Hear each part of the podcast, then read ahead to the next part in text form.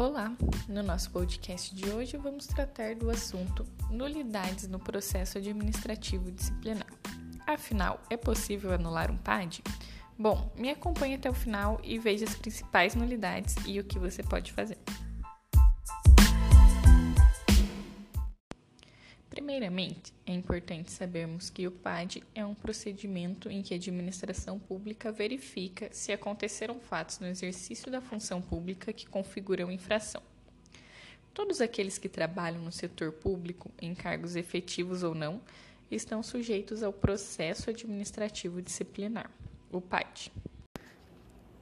A inobservância aos ditames da lei, bem como aos princípios norteadores do processo administrativo, pode acarretar a invalidade do processo disciplinar e sua consequente inaptidão para a produção de efeitos jurídicos. Deste modo, convém analisarmos a nulidade disciplinar.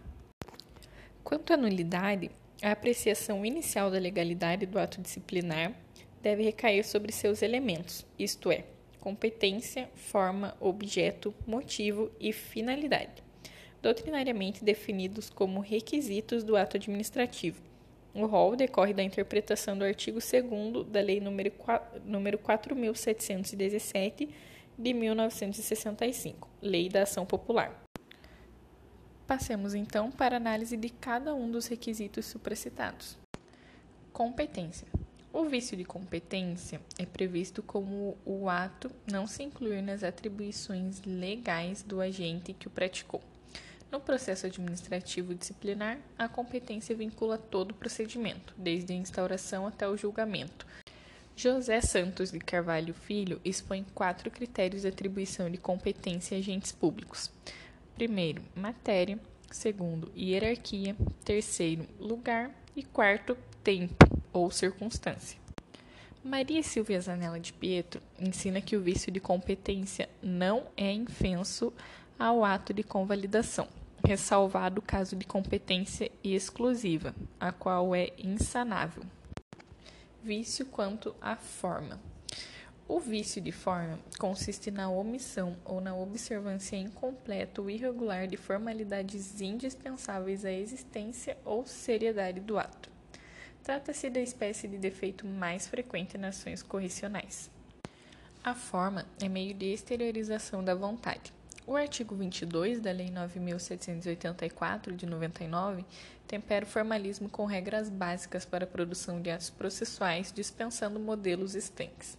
No entanto, a forma não diz respeito apenas aos vícios dos atos isoladamente. A forma é o requisito de validade que encarece a garantia do devido processo legal previsto constitucionalmente.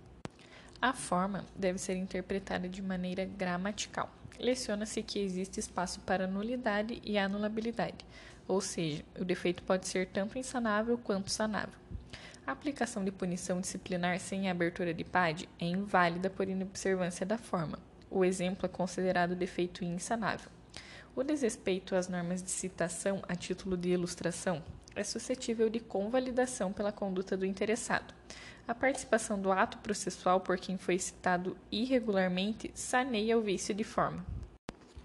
Nulidade quanto ao objeto. Bom, a ilegalidade do objeto ocorre quando o resultado do ato importa em violação de lei, regulamento ou outro ato normativo. A doutrina instrui que o vício decorre de objeto ilícito, impossível ou indeterminável. Em sede punitiva, José dos Santos Carvalho Filho aduz o exemplo de o agente, diante do fato previsto na lei, aplica ao indivíduo sanção mais grave que a adequada para o fato. No exemplo, a punição, que é o objeto do ato administrativo, padece de ilicitude. Não há cabimento entre o motivo, infração, e o objeto, a sanção imputada. O artigo 168, parágrafo único da Lei 8.112 de 1990 atribui à autoridade julgadora o dever de revisão da pena proposta em relatórios, caso contrarie as provas dos autos. O dispositivo visa a readequação do objeto do julgamento aos motivos, a fim de prevenir a invalidação do ato final do procedimento. A doutrina ensina que o vício no objeto é insanável. Trata-se de hipótese que enseja a nulidade do ato. Excepciona-se o ato com objeto plural, isto é, com conteúdos diversos. No julgamento de mais de um indiciado, A invalidade da pena de um não implica necessariamente a da sanção dos demais. A questão tem pertinência com o princípio do aproveitamento dos atos processuais. Nulidade quanto ao motivo.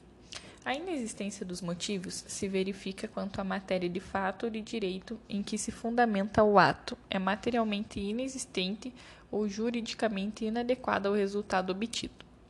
Na esteira das lições de José dos Santos Carvalho Filho, o vício no motivo decorre de sua inexistência, falsidade ou incongruência. O vício no motivo representa o defeito na subsunção do fato à norma. Trata-se de caso de nulidade. E não existe, portanto, meio de convalidação. Vício quanto à finalidade. O desvio de finalidade se verifica quando o agente pratica o ato visando o fim diverso daquele previsto, explícita ou implicitamente na regra de competência. Trata-se de vício grave, que se identifica com a previsão de ato de improbidade positivada no artigo 11, inciso 1, parte final da Lei 8.429 de 92. Praticar o ato visando o fim proibido em lei ou regulamento ou diverso daquele previsto na regra de competência. O vício de finalidade induz nulidade para a doutrina. É insanável. O ato que não atinge a finalidade não tem validez. No entanto, como o processo é exteriorizado por um conjunto ordenado de atos, né, procedimentos, o vício, ainda que insanável, de um deles não compromete necessariamente todos os outros. Além dos vícios já mencionados, existem também os vícios que ensejam anulabilidade, os quais são reputados menos graves do que os defeitos de nulidade, razão pela qual se permite o saneamento por meio de convalidação. O artigo 55 da Lei 9784 de 99 dispõe que, em decisão da qual se evidencie não acarretar em lesão ao interesse público, nem prejuízo a terceiros, os atos que apresentarem defeitos sanáveis poderão ser convalidados pela própria administração. Não se esclarece, no entanto, quais vícios encaixam-se na classificação de anuláveis. Por fim, é importante mencionar o entendimento do STF de que a nulidade de um PAD não impede necessariamente a abertura de um novo processo para investigar os mesmos fatos, sendo possível, inclusive, o aproveitamento dos atos praticados no anterior, desde que não oivados de nulidade. Portanto, pode existir punições em novos processos disciplinares. Finalizamos então mais um podcast. Muito obrigada por ter me acompanhado até aqui.